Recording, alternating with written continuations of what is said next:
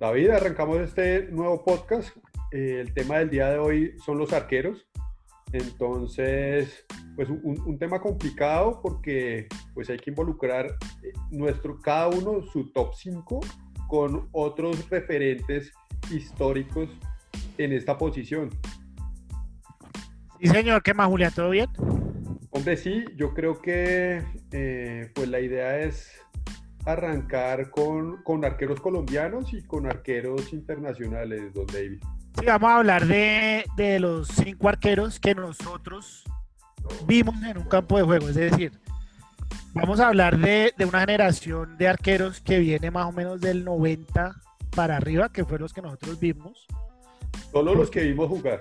Sí, sí, porque ya obviamente hay unos referentes que nosotros no vimos, pero que sabemos que fueron grandes, ¿no? O sea, digamos la araña negra, Jean-Marie Paf, Dinosov, o sea, esos nombres que uno ha escuchado siempre, pero que como no vimos jugar, pues eh, los vamos a dejar un poco fuera de, la lista.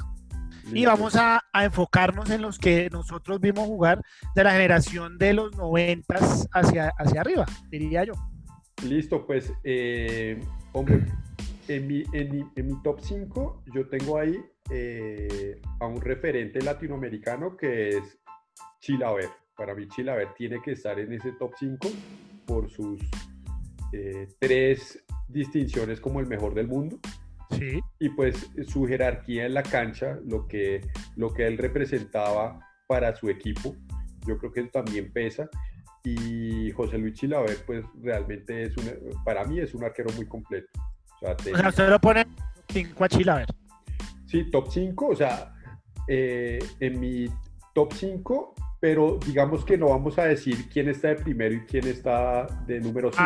Ah, están cinco jugadores, los, los, los, referentes. Los cinco mejores que usted vio, no, no, en un orden eh, específico. Exacto, entonces eh, dentro de esos cinco está José Luis Chilaver, por lo que le digo, sus tres distinciones como el mejor arquero del mundo, lo que hizo en Vélez, lo que hizo en la selección paraguaya bueno, campeón de eh, Copa Libertadores de eh, Intercontinental. Intercontinental, en el 95, 94. Sí, con eh, ese Vélez que manejó Carlos Bianchi.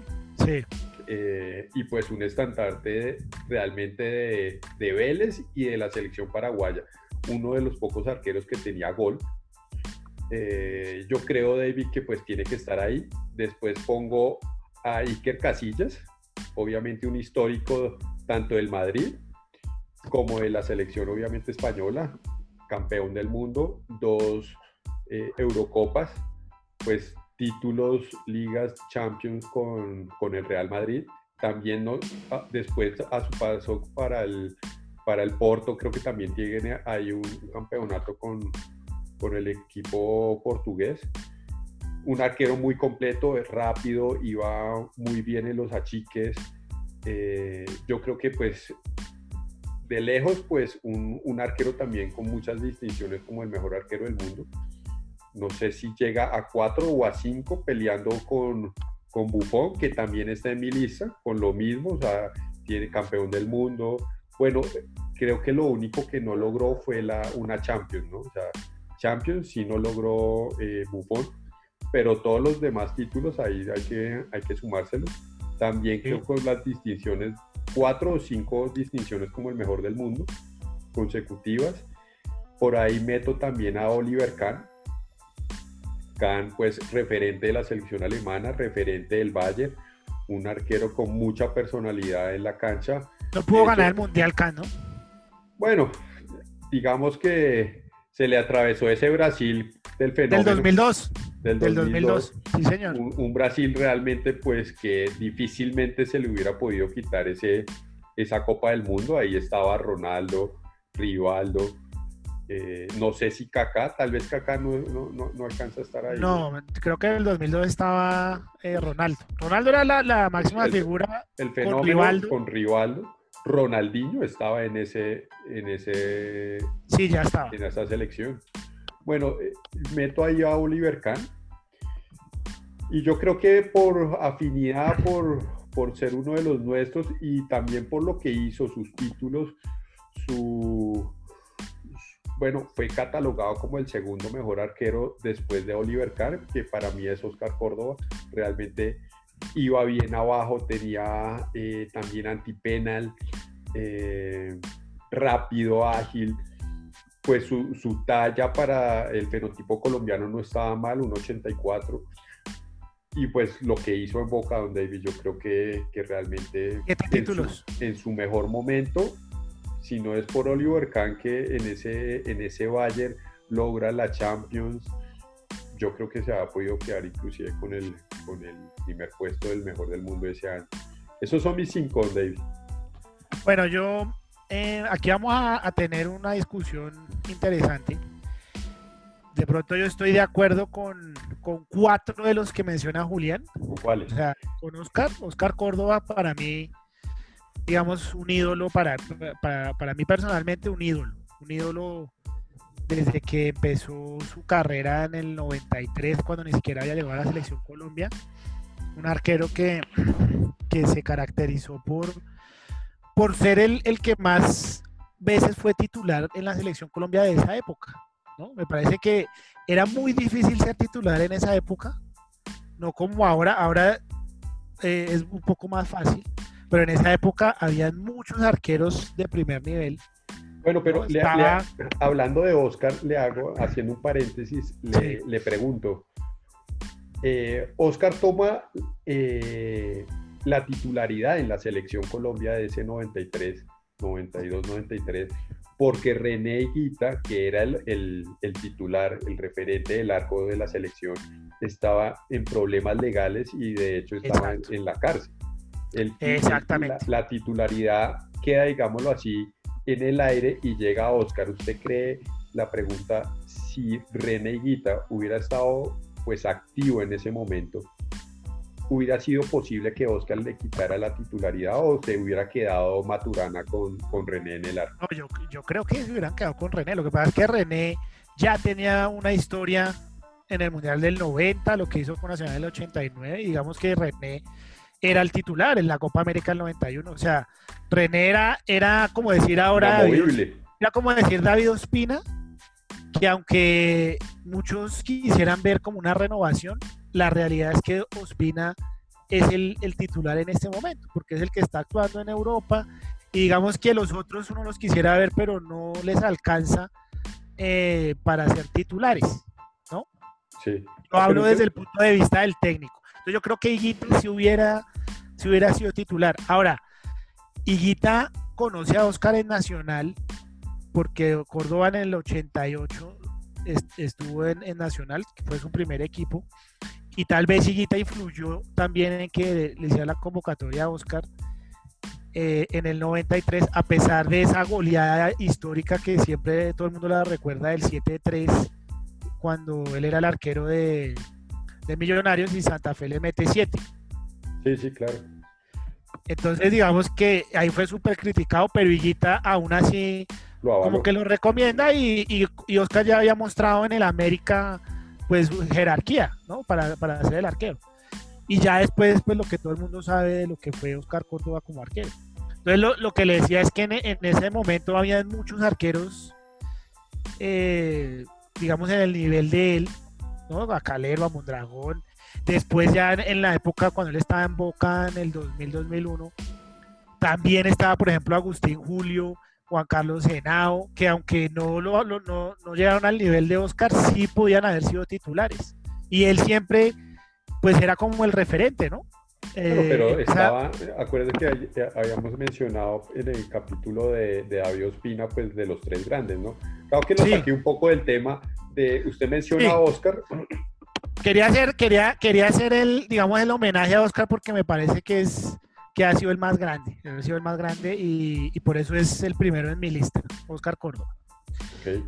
Después, em, obviamente, estos dos monstruos, que no sé si alguien los, los supere, que son Casillas y Bufón, yo creo que ellos ya marcaron un, un punto muy alto me atrevería a decir que son como el Cristiano y el Messi en, la, en el arco. ¿no? O sea, creo que, por, que, los demás están por debajo de ellos dos. No, estoy, estoy de acuerdo. Campeones mundiales por la cantidad de, de partidos con selección, la cantidad de títulos y por la forma de tapar. ¿no? Buffon, que desde los 16 años inclusive alcanzó a jugar con el Tino cuando estaba en el Parma en su segunda etapa. Sí, ellos se cruzan en el Parma.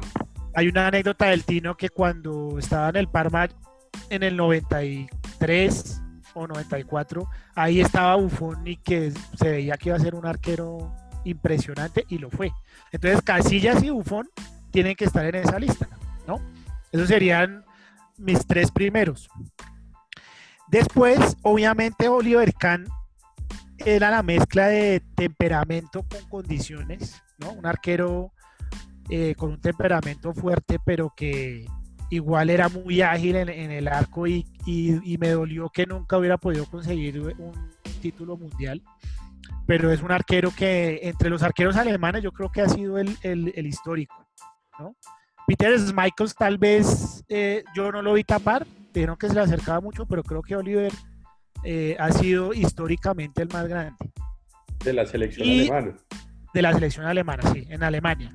Y aquí yo meto a otro alemán, porque creo que Manuel Never también, digamos, me sorprendió que, que a pesar de su estatura, pues fuera tan ágil, digamos, en los tiros de abajo. Y también fue el gran baluarte del título alemán en el 2014 en la Copa del Mundo. Ya después, en el 2008, bajó el, el rendimiento, pero fue catalogado por mucho tiempo como el mejor del mundo. Inclusive ahorita podemos meterlo en el, en el top 10 de los, de los arqueros que actualmente eh, están en competencia. ¿no? o pues sea, creo que Never tiene que estar ahí. Yo creo que Never ya salió de ese top 10. En este momento, por su por su bajón. Porque él sigue, en, el, sigue tapando en el Bayern, ¿no? Sí, claro. Y, fue campeón. Digamos que el, el, bajón es fuerte, bajón que tiene que ver con una lesión, lo saca mucho, muchos meses de actividad y realmente nunca se volvió a tener esa, esa precisión que se le conocía a Never, eh, digamos que en el 2013, 2014 yo creo que ahorita ya hay arqueros como el del Atlético. Eh, o. No, me refiero a. Ter Stegen. o, Black. O Black. Ter, Stegen está ya lejos por, por Dever. De hecho, ahí viene el debate de muchos futbolistas, exfutbolistas alemanes que están pidiendo al arquero del Barcelona como titular en la selección y más o menos buscando ese paso al costado que es muy natural en los jugadores alemanes cuando ya lo han ganado todo y decir, bueno, hasta aquí llego y hago un, un paso al costado en la selección.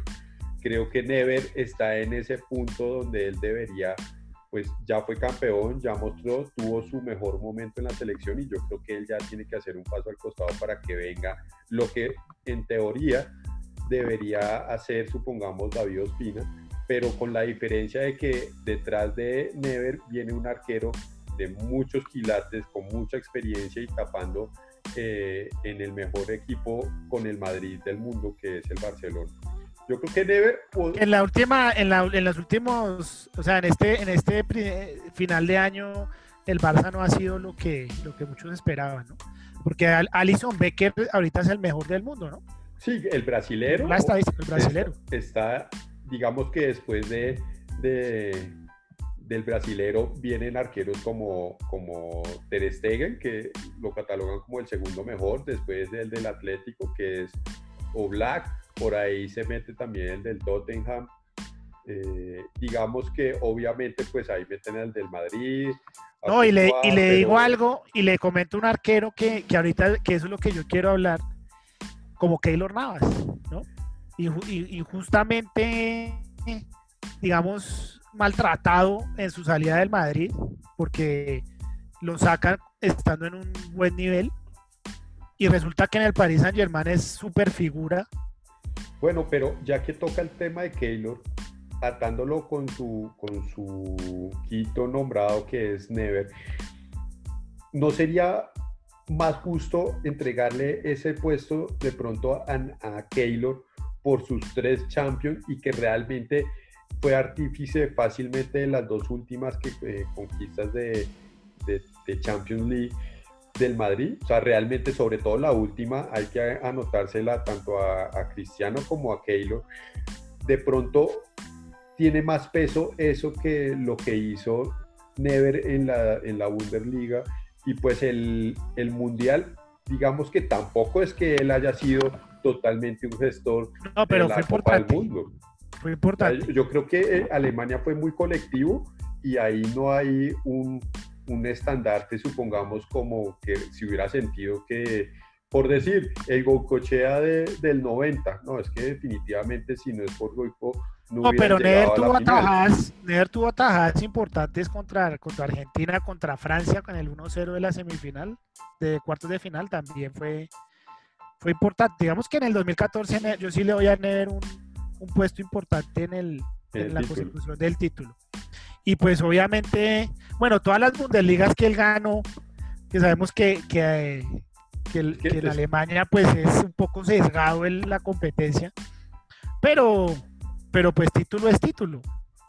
Y también él pues ganó la Liga de Campeones en el 2012, que ahí sí digamos que, que pues era con equipos europeos diferentes a los que están en pues, Alemania. esa, esa, final que gana Ahora, Never es contra el Borussia Dortmund. Contra el Borussia Dortmund. Ahora yo le digo, más bien, yo no, yo no, yo no cambiaría a Never por Keylor, pero sí es obvio que Julián debería cambiar a Chilaver por Keylor, más bien. No, porque es que a mí sí Chilaver no. Ah, porque ese es otro tema. Ese es otro tema. Vamos a tocar el tema de lo que para mí es un arquero eh, arquero arquero, ¿no? Arquero que se, caracteriza por ser arquero, precisamente. Chilaver era más visible porque el hombre le pegaba bien a los tiros libres. Entonces, él se apalancaba con esa virtud para disimular, por ejemplo, que él siempre tapó con 100 kilos de peso y no era muy ágil en, eh, debajo de los tres palos, ¿no? A la hora de la verdad, obviamente tuvo atajadas, pero arquero, arquero, eh, fue más recordado por, Chile fue más recordado, no por ser arquero, arquero, sino por sus tiros libres. No sé, no sé. Me parece. Pues ahí está el debate. Yo, yo, creo que, que, José Luis Chilaver, a pesar del peso, porque sí era un, un arquero pues robusto. Muy pesado, muy pesado. Digamos que no era un arquero pues eh, pues delgado, que uno lo viera, que el mismo fenotipo hiciera alusión a, alguien ágil. Obviamente uno lo veía denso en, los tres palos, pero realmente a pesar de lo que uno veía, el hombre era muy ágil. Recuerde, no sé si usted ha tenido la oportunidad de recordar ese tiro libre que, le, hace, que le hace Maradona jugando en Boca. No, y Maradona mismo lo aplaude. Y Maradona le reconoce semeja, semejante atajada y pues siempre eh, Chilaver fue pesado, pero eso no le restaba eh, pues rendimiento, agilidad. yo pongo a, yo pongo a Chilaver, yo pongo a Chilaver, Juli, en el nivel de arqueros como Higuita, que, que se caracterizaban, caracterizaban por salir, como Jorge Campos, como... Lo que pasa es que ninguno tal vez Fabián, tal vez Fabián Bartés, que era un arquero, el de Francia, el del 98, que no parecía arquero, pero el hombre no tenía mucho estilo, pero tapaba. Pero yo le hago una... una ahí, una, ahí los pongo. Ninguno de, de, los que acaba de mencionar fue catalogado como sí, tres veces el mejor del mundo. Y es hay que reconocer eso. Digamos que si no hubiera tenido eso, eso, esas distinciones que de hecho es el único arquero latinoamericano que ha tenido eh, pues, tal honor. Entonces ha tenido tres. Digamos que por encima de él ya solamente está, está Casillas y Buffon con Never. Entonces, pues digamos que pues alguien que tiene tres reconocimientos mundiales, pues yo creo que sí que está en esa lista. Pues digamos que, que sí, o sea, el porque aquí, aquí va otro tema, también hay arqueros que no, no, fueron muy reconocidos o no tuvieron el rótulo del mejor, pero que técnicamente debieron estar ahí, ¿no? Y a mí, digamos, un arquero como, como los que le, arqueros como los que le mencioné, pues yo los pongo un poco por debajo, o sea, que no son arqueros, arqueros, no, no dan seguridad en un equipo, aunque le reconocen el, digamos como a Chilaver que, le, que lo pusieron tres veces mejor del mundo, a mí no me llenaba como arquero. Digamos, ya está la parte técnica. Yo le digo una cosa, el, los penaltis que tapa Oscar Córdoba en la Copa Libertadores contra Palmeiras tienen una, tienen una, una virtud de él y es la fuerza y la agilidad que él tiene en las piernas para, para, para Usted ve los que él tapó, casi que los aguanta, casi que, que, Oscar no escoge, sino que con la fuerza que él tiene en las piernas, pues, llega. llega. Ver jamás hubiera podido hacer eso por su condición física. Entonces, por, el, peso. Creo que es más su, su, temperamento, su liderazgo, porque fue gran líder, y eh, su tiro libre. Creo que hizo más de 70 goles y Chilaver. Sí, es, eh, eh, con, el, con, el arquero brasilero, creo que Zeni, es uno de los arqueros más, goleadores, de, la historia. Pues yo, yo me quedo con él por los tres, por los tres títulos. Digamos que ya. El mejor del mundo.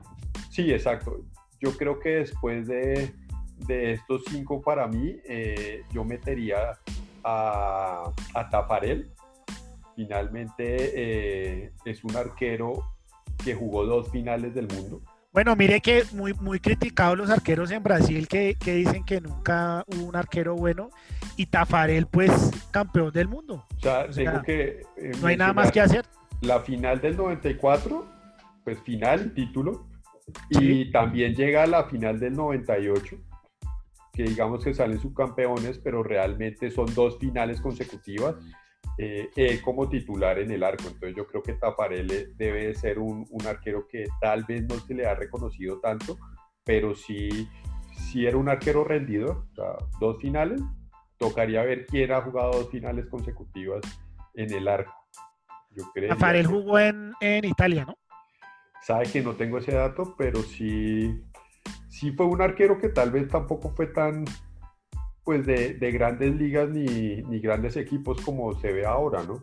Digamos que de hecho esa selección brasilera, pues Bebeto tampoco es que jugase en equipos pues de, alto nivel. Realmente ahí el, que, el, hombre referente era Romario, que pues sí era un, jugador del Barcelona de, de grandes equipos europeos, pero esa selección a mí me parece que era más bien más bien de jugadores locales y, de poco renombre internacional. Pero Tafarel, sí, Tafarel jugó en, la Regina en el Parma, en Italia. Por eso no, no, son equipos de, grandes quilates. pero tal vez Tafarel podemos ponerlo en, el, en la historia de Brasil como el mejor. Pues por lo menos tiene dos finales. Yo no recuerdo otro. Porque Dida, Dida no llegó, Dida no llegó. No, Dida gana el, título del 2002. Él, era el titular. Claro. Hombre del Milan, el arquero del Milan y ese es Dida el que Bueno, pero entonces Dida, Dida, no sé, de pronto Dida un poco más que Tafarel, ¿no? no Dida en el, Milan. Sí, tiene Champions y tiene, más reconocimiento, pero yo me, también. yo me voy es por las dos finales que jugó eh, Tafarel como teníamos que decir, no sé si usted mete también en los arqueros a, pues a Van der Sar. A mí ese, ese arquero me parecía, me parecía que tenía la talla, era rápido, arquero del, del, Manchester, cuando creo que Van der Sar con el, con el Manchester, no sé si ganó Champions, tal vez, me parece. Sí, sí, sí, sí. Pero pues me parecía un arquero realmente que tenía pues buenos movimientos, iba bien abajo, tenía, tenía pues la habilidad también para su altura, pues era un arquero pues que te podía eh, hacer una chique y iba bien abajo, arriba, me parecía que era muy completo. Yo tal vez me quedaría con Dida por encima de Van der Sar y Tafarel. ¿Sí?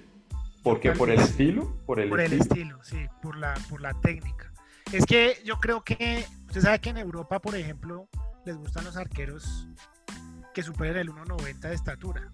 ¿no? Y, eso, y para ellos ese es el arquero que es de verdad arquero. ¿no?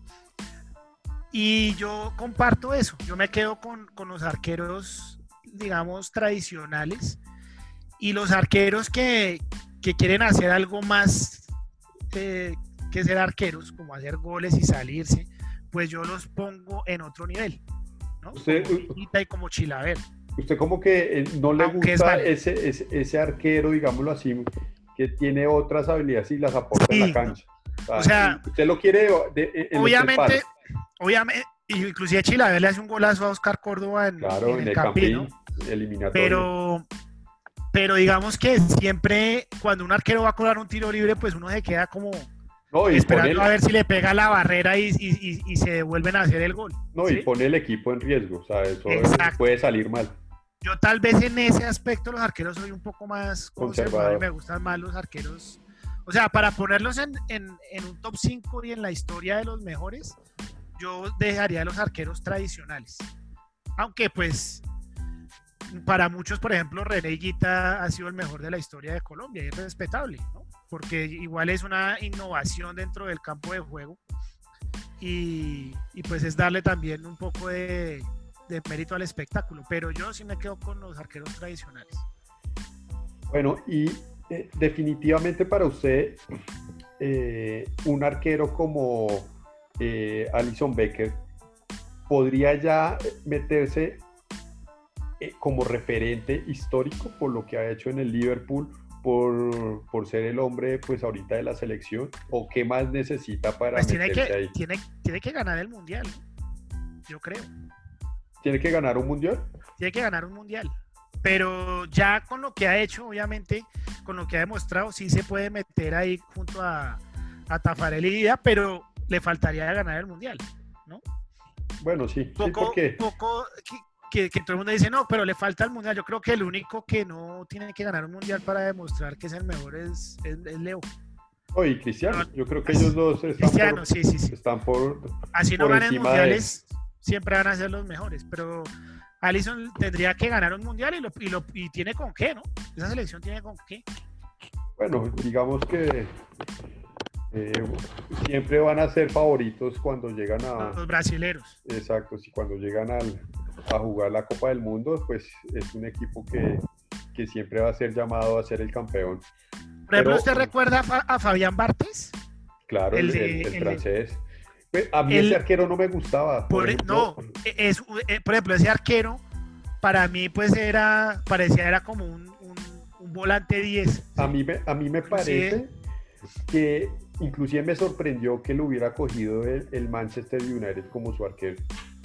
Sí, pero, pero cuando usted analiza los partidos, el hombre respondía. Sí, sí, es cierto. Pues fue, fue a mí me- campeón mundial. A mí me parecía inclusive como bajito. no Él me- era bajito, no- creo que él no llegaba al 1.80, creo que era 1.79, que medía Fabián Bartes, 1.78. No, no tenía. Yo, yo, yo veo a Fabián Bartel y me acuerdo es de Omar Pérez. Sí, no, y como que era muy, muy calidoso con, con, con el balón como, como higuita, pero pues el hombre quedó campeón mundial y ahí es donde pues mi teoría, digamos, se puede ir abajo porque un arquero que no parece arquero pues es campeón mundial. Bueno, y se consolidó también en Yo lo Inglaterra. hablo más es por la seguridad que, que, que nos da un arquero, o sea, yo con Oscar Córdoba estaba más seguro que con René Higuita, por ejemplo. Sí, no, Sí. estoy de acuerdo. Es, eso. Lo que pasa es que yo creo que yo acepto un arquero, eh, David, que, que de pronto le aporto a su equipo con tiro libre. Finalmente es una virtud saberle Sí. Pero a mí no me gustan los arqueros que salen a, a- como locos con el balón a hacer nada, que era lo que hacía René. Ese, ese tipo de espectáculo de salir con, con, con la pelota, buscar una gambeta y generar un pase en la mitad de la cancha, yo creo que no le sirve al, Claro que ni al muchas fútbol, veces- ni al, ni al espectáculo, porque lo único que hace es poner nervioso a, todo lo- a, todo Sí, el sí, sí, a to- a todos sus compañeros y finalmente eso ya quedó demostrado de que, de- que- que sale mal. Sí, René todas las veces que salió, algunas veces sí ponía como pases gol, pero creo que era más por el espectáculo de lo que aportaba en el Pero juego pues eh, espectáculo en, en los hermanos la- eh, un arquero no tiene que, si tiene pegada, pues vaya y- y pida pues que lo va a cobrar con el riesgo de dejar pues obviamente el arco expuesto.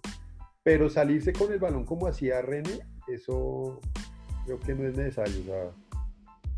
Y él fue el único que hacía jugadas como el escorpión, porque eso sí no lo hizo ningún arquero. Es que de hecho Chilaver tampoco se ponía a jugar con la pelota e irse hasta la mitad de la cancha. Y era más, más arriesgado, porque Chilaver solamente cobraba tiros libres. Sea, a, mí me parece un poquito como cantinflesco lo que hacía René. Tal vez Gatti, un arquero argentino, que me, me, me dicen los de esa época que era parecido a Higuita, el loco Gatti yo no lo vi obviamente, pero me dicen que era más o menos el estilo de René que se salía y todo eso, pero pues como René nadie. Venga, pero ahora que estamos tocando arqueros eh, de este lado del continente, ¿no hay un referente importante en la selección argentina o en el fútbol argentino de los últimos 30 años que, que hayamos visto jugar nosotros y que realmente quede como en la retina, en la memoria, como pues como un referente. Yo, yo no lo recuerdo, aún. Pues de pronto Goicochea por, por pues, Mundial del 90. Tocaría irse al, 90 y por, bueno, fíjese que precisamente Goico sí hay que endosarle toda esa final. A, con los penaltis. A Sergio porque él tapa la tanda con, con Checoslovaquia, me parece, y también con, con en semifinales con Italia. Realmente lo que hace, y en ese mundial, acuérdese que Maradona se tira un penalti en esa tanda, Maradona falla y Goico, arregla la tanda a favor. Y el, y el dato curioso es que Goicochea era el tercer arquero de ese equipo, porque el titular era Pumpido. Es correcto. Después estaba Islas y después estaba Goicochea. ¿Y por qué no tapó Islas? Me, parece que, que, Pumpido se lesiona antes del Mundial y en el mano a mano entre Islas y Goicochea, el técnico se va por, por Goicochea. Venga, pero ah, no, yo, no es en ese primer partido contra Camerún que el arquero se, se, lesiona. Es que me parece que el, Mundial del 90 arranca con Sergio Goicochea. Eh, con, o sea, Sergio es el suplente y él arranca el mundial siendo suplente, pasa algo eh, en, la cancha con el arquero en el partido. Bueno, tocaría, Tocaría igual ese dato. Y ahí arranca pues la carrera de Sergio como titular en el Mundial después de ese partido de Argentina-Camerún. Tocaría, revisar, ese, ese, dato. Pero entonces digamos que lo referente en, los tres palos argentinos, pues Sergio Boicoche, porque después en el 94, pues no recuerdo quién es el arquero que va al Mundial. creo que no es Sergio Boicochea.